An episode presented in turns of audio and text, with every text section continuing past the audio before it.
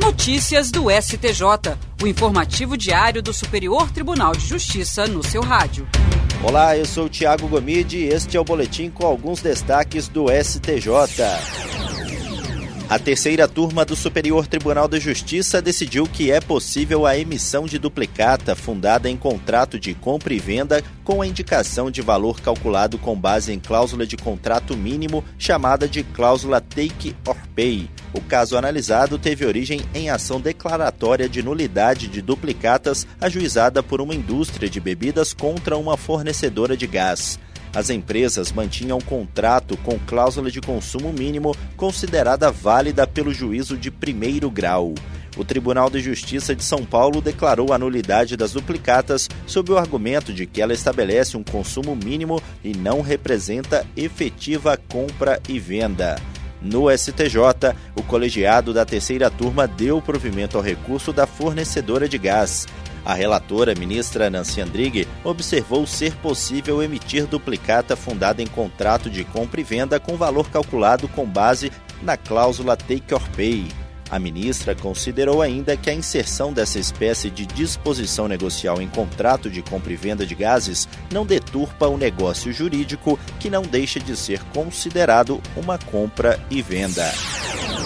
A terceira turma do Superior Tribunal de Justiça decidiu que a remuneração do administrador judicial deve ser fixada pelo juízo com base nos critérios legais e não pode se sujeitar à forma de pagamento estabelecida pelo plano de recuperação da empresa, pois a exigência de imparcialidade impede que haja negociação com os devedores ou com os credores.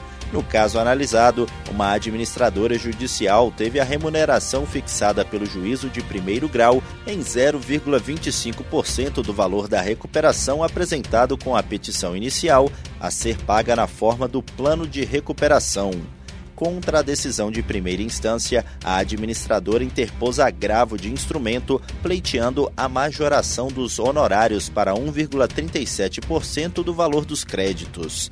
Segundo a recorrente, caso a remuneração se sujeitasse ao plano, sofreria deságio e ainda uma carência de 24 meses para o pagamento, o que inviabilizaria o trabalho. O Tribunal de Justiça de Mato Grosso negou o provimento ao recurso por não verificar prejuízo à administradora nem vedação legal a que o pagamento obedecesse aos créditos fixados no plano. No STJ, o colegiado da terceira turma deu provimento ao recurso especial da administradora judicial e reformou o acórdão.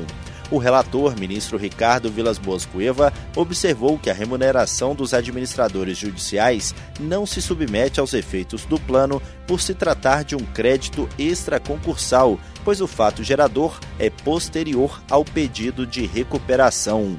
O magistrado destacou ainda que a remuneração do administrador é insuscetível de negociação, quer com os devedores, quer com os credores, diante da necessidade de garantir sua imparcialidade. O Superior Tribunal de Justiça conta com mais uma ferramenta de comunicação com o público, o canal oficial no Telegram. O foco principal é a divulgação dos entendimentos jurídicos do tribunal por meio de produtos como pesquisa pronta, jurisprudência em teses e informativo de jurisprudência. O canal também informará o usuário sobre novidades na área de precedentes qualificados, como os recursos repetitivos e sobre assuntos de interesse geral, a exemplo de mudanças no horário de atendimento e outras notícias relevantes. No canal do STJ no Telegram, o público encontrará todos os produtos de divulgação da jurisprudência, inclusive o boletim de precedentes, organizados em ordem cronológica para facilitar a consulta. Em acordo com as regras da Lei Geral de Proteção de Dados Pessoais, os inscritos no canal não têm acesso aos nomes ou telefones dos demais, pois ele não é um grupo ou uma lista de transmissão. As publicações são feitas somente pela Secretaria de Comunicação Social do STJ, sem interação entre os participantes e o anonimato é garantido pela plataforma.